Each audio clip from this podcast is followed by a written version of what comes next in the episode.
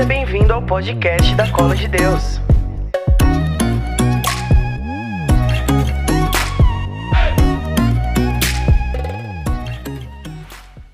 Que Deus ele possa nos dar a graça de vivermos realmente como se hoje fosse a última vez.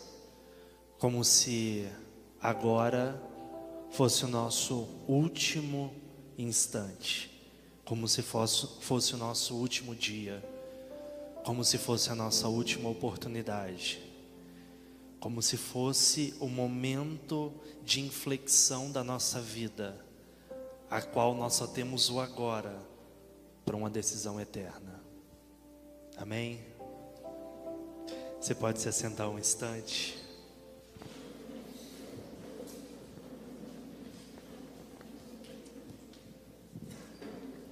Muito boa noite. Não, não, não, não, não. É bom. Você não vai me dar esse boa noite. Muito boa noite. Tá vendo? Eu, cara, eu acredito no potencial de vocês, aquilo que vocês conseguem, mas às vezes vocês dão umas travadas. Vamos lá. Eu sei que vocês estão derretendo de chorar, mas vamos abrir a boca. Cara, é uma graça a gente estar podendo começar mais uma série no nosso Noite de Adoração. Deus, Ele tem nos inspirado, Deus vem falando nas últimas semanas ao nosso coração a respeito desse tema, porque nós estamos, né, próximos da volta de Jesus, amém ou não? Porque Jesus, paguei, quando eu pago tem que falar é alto. Porque Jesus, Ele pode voltar na sua glória, ou a gente pode morrer pode cair um asteroide aqui no, no galpão, morreu todo mundo. Já era. Pode ser que você saia daqui e não chegue na sua casa. Ai meu Deus, o pregador jogando praga mim. Não, gente, é realidade. É a vida acontecendo. Não sei se você já tem, eu já tive amigos que saíram um dia de casa e nunca mais retornaram aconteceu um acidente no meio do caminho. Precisamos estar preparados. A volta de Jesus ela é real. Esse grito que nós começamos hoje à noite de adoração, o Maranata, é o grito de alguém que está se preparando. É alguém que, assim como São João na ilha de Pátimos, lá no livro do Apocalipse, não sabe se quer ficar vivo e adorar Jesus na carne com sofrimento ou se quer morrer logo para poder contemplá-lo face a face. Abrimos mais uma série, Maranata. Vamos nos preparar para a volta dele. E hoje nós vamos pegar alguns pontos dessa preparação. Quem me conhece sabe que esse é um dos temas que eu mais gosto. É, eu acredito que foi o ponto um dos pontos da minha conversão. Um dos pontos que eu comecei a estudar quando eu voltei para Jesus, quando eu voltei para a igreja católica, que fez a minha mente bugar. Quando eu me deparei com dentro da teologia, com a escatologia, aquilo, meu Deus, falando da volta de Cristo, do fim dos tempos, eu falei, cara, oh, estamos nesse tempo e eu preciso me preparar. E eu preciso me converter. Eu preciso agora testemunhar pregar e alertar, para que mais pessoas também se despertem, porque Jesus ele está voltando.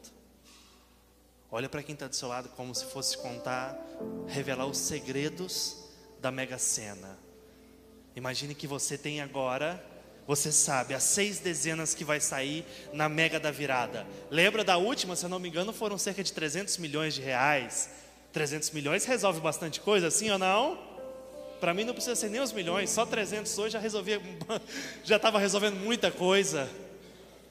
Olha para ele e fala assim: Ei, Jesus está voltando. E se nós não nos prepararmos, e se nós não nos atentarmos e formos, formos pegos de surpresa, pode ser que o nosso fim não seja tão legal. Ao longo dessa série, você vai ver, eu vou te falar o que vai acontecer nessa série. Nós vamos falar sobre a nossa responsabilidade, depois que nós nos encontramos com Jesus, de sermos como aquela passagem da parábola das virgens prudentes e imprudentes, como o amigo do noivo, que diz: O noivo vem aí. Ou como está na, na, segunda carta de São Pedro, que diz que a santidade da nossa vida ela possa apressar a vinda do Senhor, também vai ser um episódio. Apocalipse 22, 20 também será um episódio.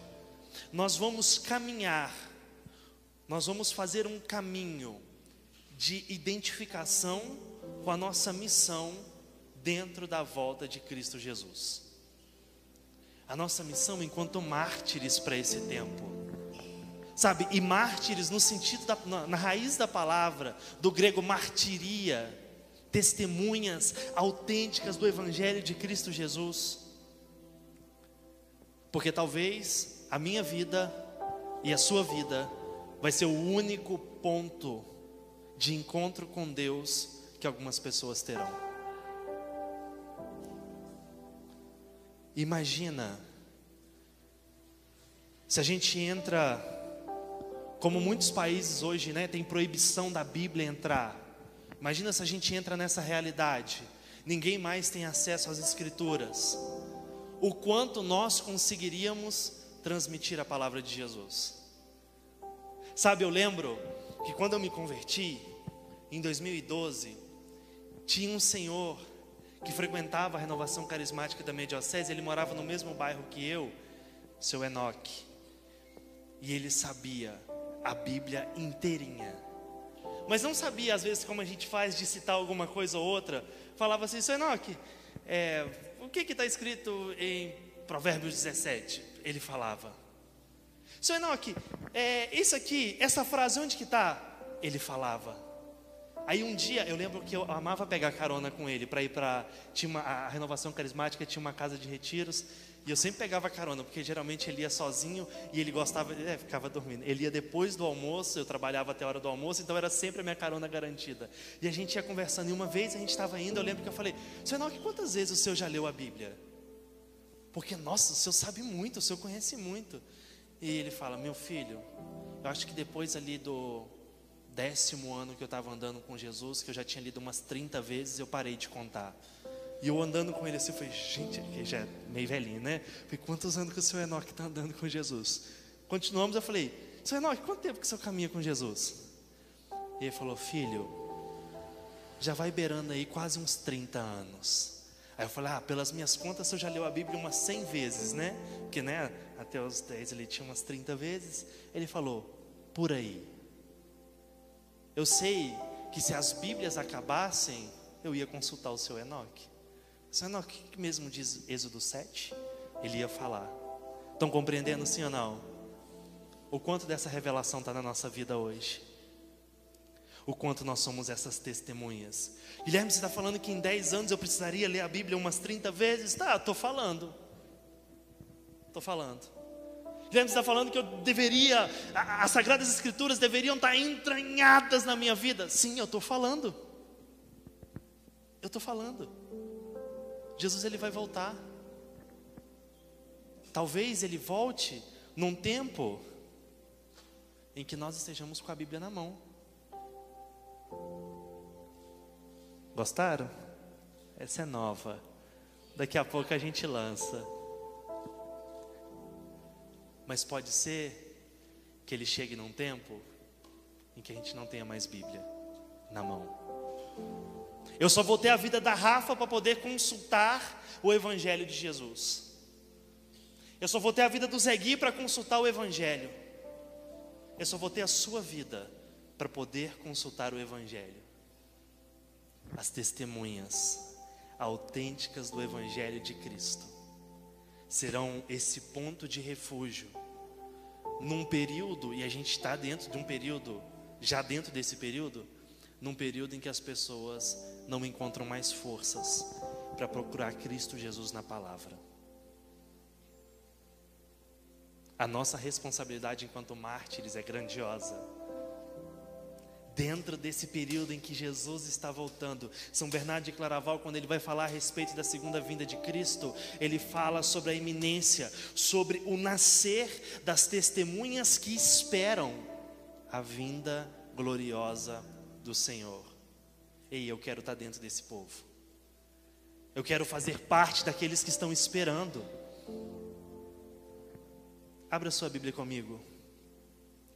Hebreus no capítulo 11.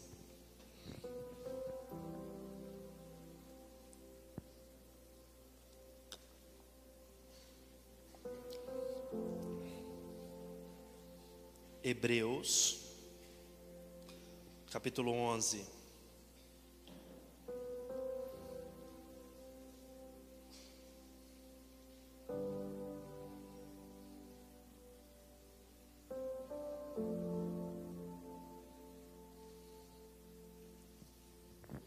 Antes da gente pegar o versículo, como que está aí o título de Hebreus 11 na sua Bíblia? Na minha está assim: o exemplo, exemplo dos heróis do Antigo Testamento. Se você está com a Bíblia Ave Maria, está igual a minha. Exemplo dos heróis do Antigo Testamento. Hebreus capítulo 11, versículo 38. Depois o escritor sagrado falar sobre os pais da fé, fazer aquela galeria dos heróis da fé, quem foram eles, os prodígios, como eles alcançaram isso, ele diz assim, versículo 38. Vamos pegar o, o 37.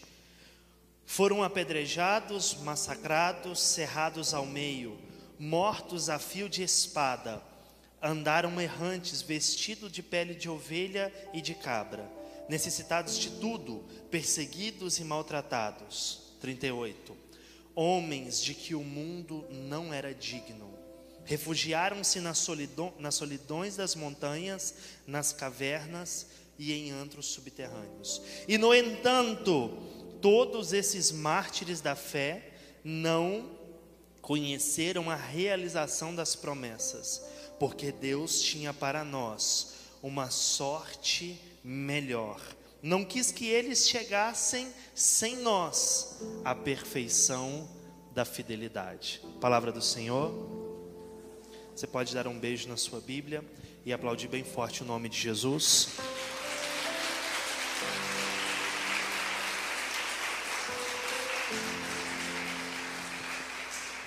E quem que são esses heróis? Se a gente volta um pouco no início desse, desse capítulo, nós vemos, né? Ah, pela fé que Abel obedeceu a Deus, pela fé que Enoque foi arrebatado, não Enoque que andava com ele de carro, mas Enoque da Bíblia. Foi pela fé que Noé foi avisado, foi pela fé que Abraão, é, obedecendo ao apelo divino, foi pela fé que Sara, foi pela fé que todos os nossos pais morreram. Então o escritor começa a falar de todos aqueles homens que, como bons mártires, como boas testemunhas, pela sua fé, causaram um impacto para um povo. Foi pela fé que eles tiveram a coragem de ser mortos, de ser cerrado ao meio, de ser decapitado. Foi pela fé que eles tiveram coragem de colocar a sua vida à prova. E olha o que diz no versículo 38: homens de que o mundo não era digno. Homens que caminharam sobre essa terra, que o mundo não era digno. E por que, que o mundo não era digno? Porque eram homens que testemunhavam de forma autêntica o Deus que eles serviam e o Deus que eles acreditavam. Grandes foram os feitos, mas teve um que o feito dele foi ter andado com Deus. O feito de Noé foi ter acreditado e construído uma arca. Abraão, o pai da fé, da obediência, mas teve um homem que o grande feito não foi um milagre, não foi um prodígio, não foi a pregação para um povo. O grande feito foi ele andou com Deus. A nossa geração precisa entender que o nível de testemunhas que o nosso tempo clamam são de homens e mulheres que caminham com Deus.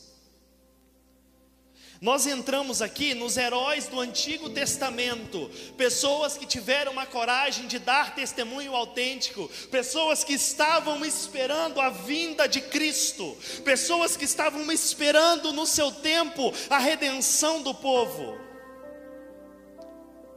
E se nós fôssemos falar sobre os heróis, o exemplo dos heróis de Jandaia do Sul? E se nós fôssemos escrever agora o exemplo dos heróis da colo de Deus?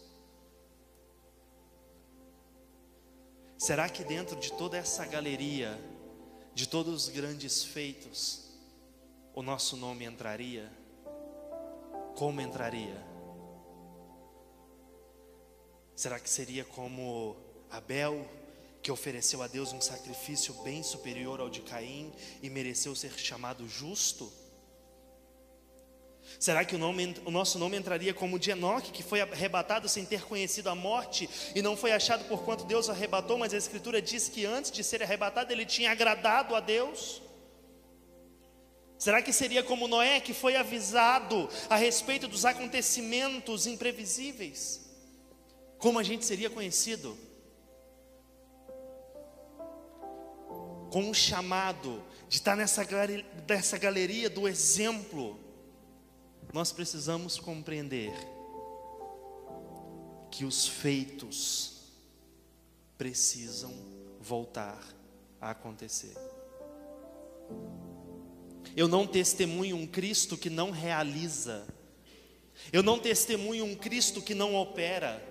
O próprio escritor da carta aos Hebreus diz: Jesus Cristo é o mesmo hoje, ontem, hoje e para sempre. É esse Cristo. É essa história que a gente constrói. É esse segmento que a gente dá.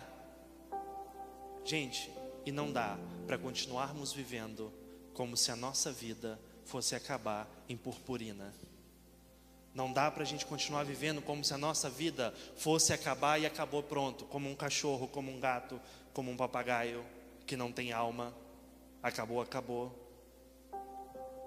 Não podemos viver dessa maneira. Nós caminhamos no Cronos por um tempo, no sentido de algo que é eterno e vai ser eterno vai ser eterno. Qual testemunho nós vamos deixar? Qual ato de martírio nós vamos deixar para essa geração? Qual ato de apressar a vinda de Cristo você já está deixando? Lembra, é no agora. É agora. As testemunhas autênticas são para agora. A pregação do Evangelho com prodígios, milagres e sinais é para agora, agora. É para agora. A revelação do reino de Deus é para agora. Qual exemplo dos heróis nós temos sido? Ou a gente assume um papel e, por exemplo, a gente vai ser o, o, o, Thor nos Vingadores, que fala: caraca, ainda bem que o Thor chegou. Ou a gente vai ser aqueles que ninguém lembra. Você não foi chamado como um bom filho de Deus, chamado ao martírio, a passar por essa terra apenas como um coadjuvante. Não foi isso. É chegado o tempo de assumirmos de forma concreta o nosso chamado de cristãos, outro Cristo. Temos percebido que as pessoas têm se perdido porque não têm encontrado Cristo.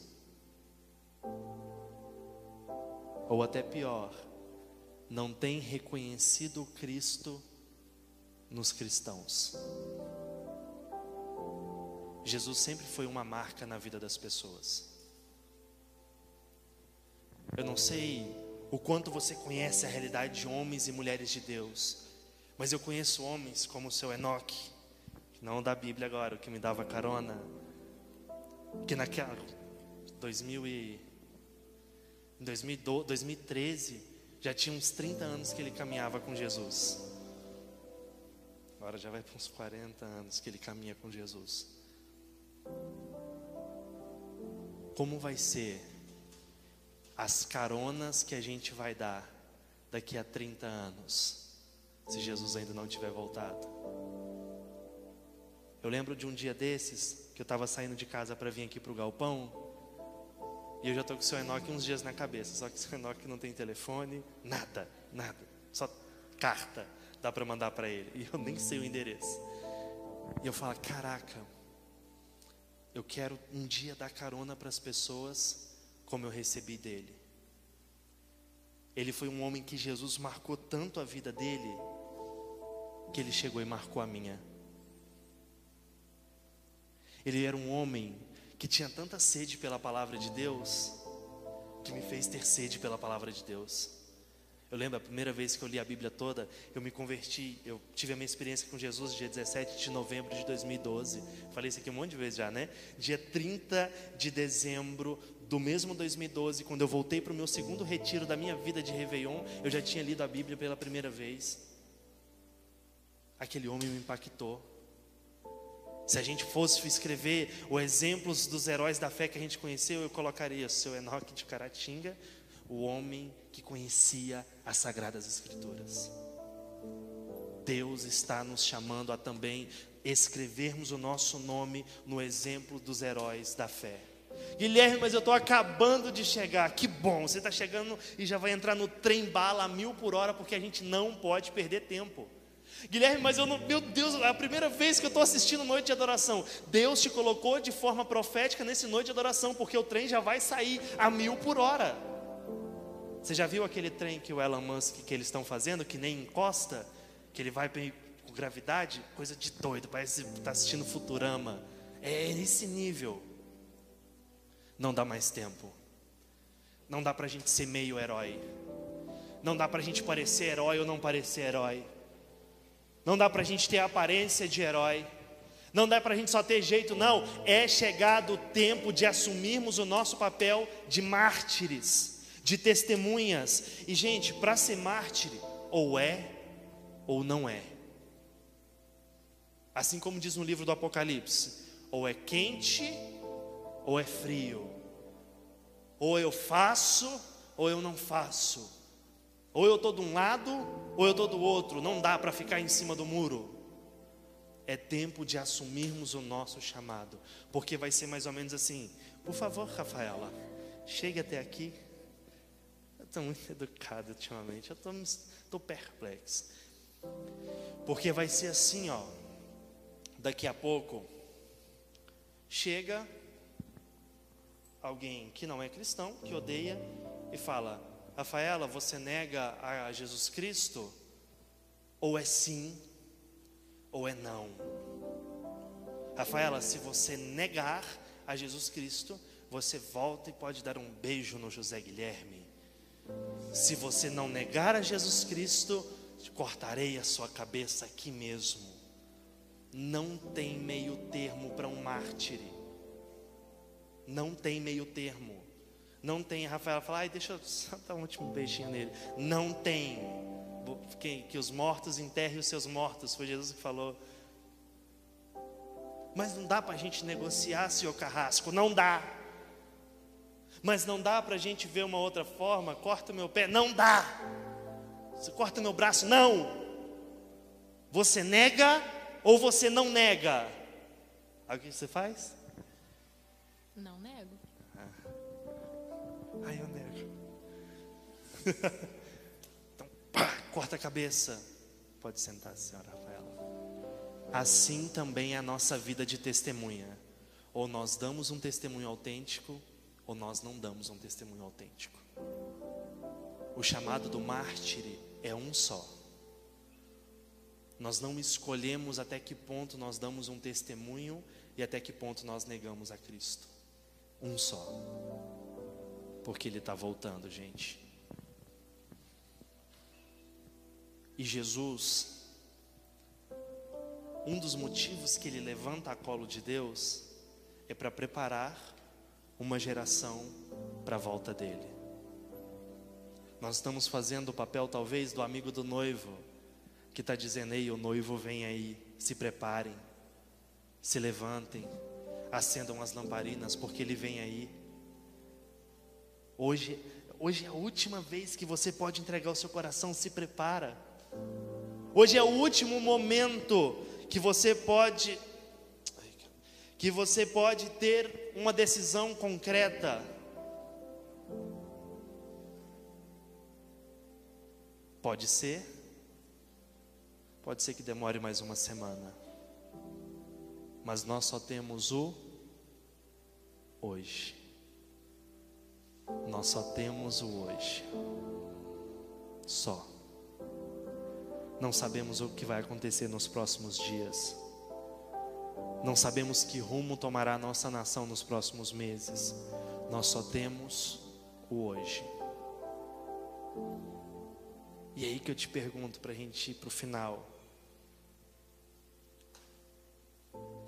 Quando nós olhamos para a história da igreja, e eu acho belíssimo isso, nós percebemos que grandes santos não viveram por muito tempo. Tinha um que foi até a velhice. Mas você pega, a gente comemorou ela esses dias, Santa Teresinha do Menino Jesus, que morre com 24 anos. Aí a gente pega São Domingos. A gente pega São Juan. Jovens. Homens de que o mundo não era digno. Deus quer elevar o nosso nível de consciência a respeito da volta de Cristo Jesus e a respeito do, do testemunho que nós temos dado para essa geração. Ou a gente assume de fato esse papel, ou não dá. Ou é sim, ou é não. Ou é para cima, ou é para baixo. Ou é dentro, ou é fora. Ou é para um lado, ou é para o outro. É o nosso papel dentro dessa geração. E vamos fazer isso de três maneiras. A primeira, refugiando-nos na solidão, na solidão da montanha. O que, que a gente aprende sobre homens que encontraram Deus na solidão da montanha? Vamos pegar o primeiro, Elias. Deus me surpreende e se revela como Ele quer. Primeiro passo dessa noite, não queira fazer as coisas da sua forma. O mártir não faz como ele quer. O mártir age conforme Deus conduz. Onde está isso, Guilherme? Elias sobe para uma caverna, quer morrer, mas ele quer ver Deus. Passa um furacão, lembram disso? E passa um vendaval, e ele encontra Deus na brisa. É como Deus quer. Amém ou não? Depois, nas cavernas, nós vemos, nós vemos na história dos padres do deserto, e principalmente aqueles que inauguram uma vida eremita, uma vida dentro da caverna, como Santo Antão, como um espaço da manifestação de Deus. Então, o primeiro lugar é agir conforme Deus. Está mais alto. É agir conforme Deus o segundo passo é andar de forma sobrenatural. Gente, para viver uma vida de mártir, é como Deus quer numa primeira instância, subindo a montanha, depois é entrando na caverna, Santo Antão, de forma sobrenatural. Quando esse homem se decide a viver uma vida diferente de tudo que se tinha visto, ele começa a ter experiências sobrenaturais. E uma delas, eu não sei se você sabe, ele briga de soco com o próprio Satanás. E, a, a, a até gaguejei, eu me empolgo. Santo Antão eu me empolgo, eu me empolgo, vou dar soco na cara do capeta. A história, a biografia dele conta que na briga ele perde na primeira instância e morre. Deus dá a graça dele voltar e ele ressuscita e fala: Satanás, você venceu uma batalha, mas a guerra é minha. E ele retorna para a caverna. Uma vida sobrenatural.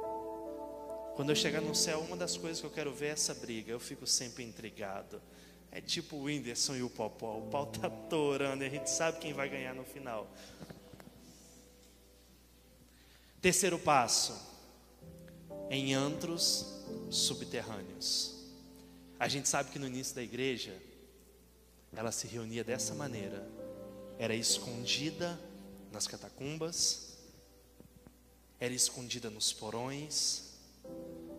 E olha que louco, hoje temos ainda alguns cristãos espalhados pelo mundo que se reúnem escondidos nos lugares. Não sei se você sabe, mas tem lugares que os, que os cristãos estão se reunindo de forma escondida. Então, o terceiro ponto é a coragem de voltar à origem daquilo que Deus nos chamou.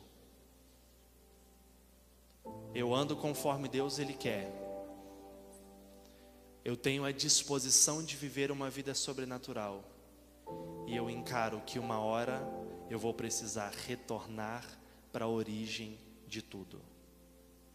A origem de tudo pode ser aqui em três aspectos que eu separei para você. Origem de como Deus ele te chamou, a origem do lugar que Deus te chamou e a origem do propósito que Deus te chamou. Não dá para eu ser um mártir ignorando onde, quando e como Deus ele me chamou.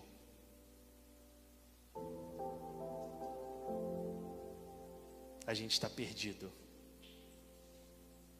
em nós mesmos. A gente precisa fazer a terapia, a gente está todo com o olhinho piscando. Não dá para a gente caminhar perdido dessa forma. Amém ou não? Fica essa reflexão aí para essa noite. Não perca esses três pontos, que a gente vai discorrer eles durante essa série. Tenha coragem e ousadia de fazer o que Deus mandar fazer renuncie às suas vontades. Jesus Cristo nos ensinou: aquele que quiser me seguir, renuncie a si mesmo, toma a sua cruz e me não queira fazer as suas vontades. Não queira agir do seu jeito. E quando você chegar o um momento e falar, Guilherme, mas como que Deus ele quer? Eu não sei como é que eu vou falar. Guilherme, como que eu vou agir? 30 vezes em 10 anos. Tá bom para você? Precisamos voltar a ser o povo que sabe como Deus direciona. Depois, andarmos de forma sobrenatural. Não é contra homem de carne e sangue que nós estamos lutando. São contra os principados e potestades. Não ignore a realidade sobrenatural. E o terceiro passo é voltar à origem.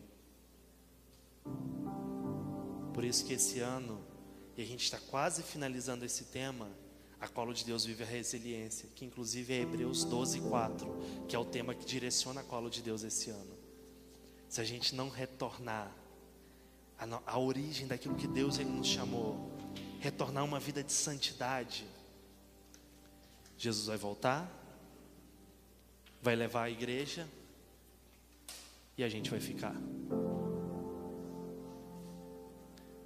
Você já perdeu um ônibus na sua vida? Quem já perdeu um ônibus? Só para eu saber. Perder um ônibus é ruim, né? Imagina perder a salvação a gente tem que pensar em 30 desculpas. Que desculpa que eu vou dar para o meu chefe? O que, que eu vou falar? O ônibus passou, o próximo é daqui meia hora. Imagina Jesus voltando, subindo e a gente ficando. E olha que louco, a Bíblia diz que vai haver choro e ranger de dentes. Sabe o que é isso? É o remorso. É assim, ó. Oh, Por que, que eu não acordei mais cedo no horário que o ônibus ia passar? Eu sabia que o ônibus ia passar, agora eu sei porque eu perdi o ônibus. Vai ser assim. Por que, que eu não escutei quando o Guilherme falou aquele negócio? Não me converti também, poxa. Agora eu estou aqui, ó, o Satanás está querendo me bater. Agora não tem Santo Antão mais. Agora não tem a graça sobrenatural que Santo fugiu. Daqui a pouco ele volta. Eu lembro dele. Acabei de falar. De quem que eu falei? Qual santo que eu falei sobre a segunda vinda de Jesus? Ah, vocês estão prestando atenção na pregação, não? Ah, São Bernardo de Claraval. Eu sabia que vocês sabiam. Estou só testando. Claro que eu falei. São Bernardo, é por isso que São Bernardo ele dizia que nessa vinda, esse tempo que a gente vive, que ele chama da vinda intermediária, seria o tempo a qual o Espírito Santo se manifestaria com, as suas, com a sua graça e com os seus dons. É por isso que temos que observar a vida sobrenatural. Senão a gente não vai aguentar. Não vai. Talvez você vai ser chamado a ser um mártir, a dar testemunho sim com a sua vida as pessoas reconhecerem Cristo nas suas palavras. Talvez você vai ser humilhado pelo evangelho de nosso Senhor, o martírio branco. Mas talvez você vai ser chamado a ser um mártir de sangue. Aqueles que de fato dão uma vida, entregam uma sua vida pelo evangelho de nosso Senhor. Vai precisar de coragem. Eu queria ser tipo São Dionísio assim, ó. São Dionísio, ele é um mártir, um bispo, pregador, que enquanto ele estava pregando, mandaram ele parar de pregar três vezes. Ele não parou, cortaram a cabeça dele. Ele pegou a cabeça, colocou debaixo do braço e terminou a pregação. Vai tentar parar a pregação. Não tem diabo, não tem som, não tem espada, não tem internet. Não para vida sobrenatural. Ah, Guilherme, mas isso está muito distante. Esse é o problema da nossa geração. É achar que está tudo distante. O, o alecrim dourado não é tudo distante, não. É para quem quer. Disposição de subir, se encontrar com Deus, permitir que Deus faça da maneira e do jeito dele, entender que uma vida sobrenatural é necessária e que nós vamos voltar para a nossa origem. É isso, alecrim dourado. Não é uma escolha, uh, vai descer uma luz. Não, decisão. E hoje Deus nos chama a sermos mártires para essa geração. Mártires no nosso testemunho, na nossa entrega de vida, como nós nos expressamos. Uma vez, numa missão que os meninos foram em, acho que Dourados, acho que foi em Dourados, quando foram rezar por eles, o padre falou assim: Olha, se as Bíblias acabarem, pode escutar o que eles falam. Essa é a responsabilidade da nossa geração. Que você saia daqui hoje com um desejo de que as pessoas encontrem Jesus na sua vida. Guilherme, mas eu caí aqui hoje de paraquedas. Então agora Deus ele vai te encher, porque nós acreditamos na realidade sobrenatural. Eu acredito naquilo que acontece quando nós nos reunimos, quando a gente se junta para rezar, como Deus ele opera. Dia 17 de novembro de 2012, Deus precisou de um instante da minha vida para me mudar completamente. Eu já falei isso várias vezes. Eu entrei num retiro, um menino evangélico da Assembleia de Deus, na adoração a Jesus Eucarístico. Eu fui batizado no Espírito Santo. Oraram por mim, revelaram a minha vida. E desde lá eu nunca mais parei. Eu não parei, eu não vou parar. Deixa eu te falar algo que o Espírito Santo coloca no meu coração.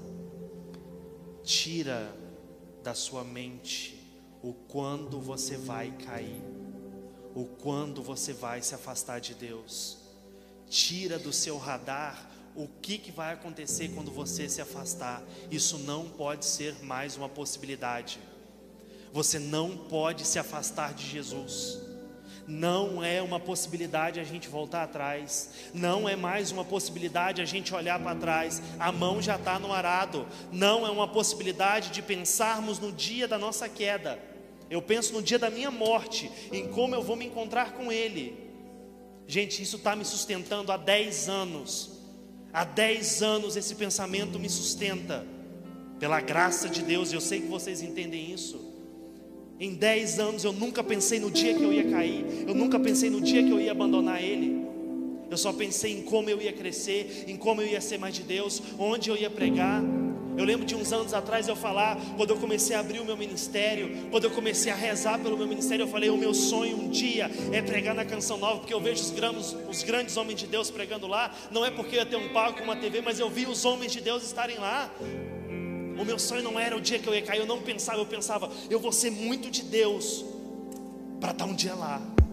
Eu lembro do ano passado, quando eu pisei naquele palco, eu estava andando assim, quando o, o, o, Pedro falou assim, agora vamos chamar o Guilherme, eu andando, eu falando assim, meu Deus, há alguns anos eu rezava por isso. Onde você quer estar daqui a 10 anos, como um homem, como uma mulher de Deus? Onde você quer estar daqui a cinco anos como um mártir? Onde você quer estar daqui a algumas semanas como uma testemunha autêntica de Cristo Jesus? E se você morrer, como nós vamos escrever a sua história? E se precisarmos somente das nossas palavras, o quanto nós vamos poder usar de você, não pensa em como, em quando, de que maneira que você vai cair. Pensa o quanto você vai ficar de pé em fidelidade a nosso Senhor Jesus Cristo. Aquele que está de pé, cuidado para que não caia, mas eu não vou olhar para baixo, pensando no fim da minha queda, eu vou olhar para cima, almejando o quanto eu posso ser santo, o quanto eu consigo responder: sede santos, porque o vosso Pai que está no céu é santo. Ou a gente adere, ou a gente entende que para um mártir só existe o sim ou não, existe só o vai ou não vai, existe só o sobe ou desce, existe só a direita e a esquerda, ou a gente entende que para um mártir só existe esse caminho, só existe um caminho, e ele é o caminho, a verdade e a vida. Então não pense mais naquilo que te puxa para baixo, não olhe mais o quanto é difícil, ah, porque é difícil, porque é difícil, porque é difícil, porque eu não consigo, ah, porque não sei o que, não, é porque ele me dá força, é porque porque nele eu sou mais que vencedor, é porque ele venceu os meus pecados na cruz, é porque ele me redimiu, é porque ele me salvou. Eu era merecedor da morte, mas eu mereci. Gente, presta atenção: nós um dia merecíamos a morte e tivemos a graça de sermos merecedores do sangue de Deus. Então não olha para baixo, um mártir não olha para baixo. Se for para olhar para baixo, é para falar para o algoz: a cabeça está aqui, ó pode cortar bem em cima, porque o Cristo eu não nego. O nosso caminho de testemunha é olhando para cima. Lembra do primeiro mártir cristão? Eles pegaram Estevão, eles arrastaram aquele menino para fora. Quando iam matar, a Bíblia diz que ele ergue a cabeça e ele vê o céu se abrindo ele vê o filho do homem sentado à direita de Deus, ele está olhando para cima, ele está olhando para cima. É o tempo das testemunhas de Cristo voltarem a olhar para cima. Lembra, a gente canta: O meu lugar é o céu, é lá que eu quero morar, é para cima a nossa vida de a gente cresce olhando para cima. Guilherme, mas o diabo está atrás de mim, está no meu pé. Dá-lhe um coice, ah, capeta, para cima. Não fique preso naquilo que tem tentado te puxar para baixo. Feche seus olhos.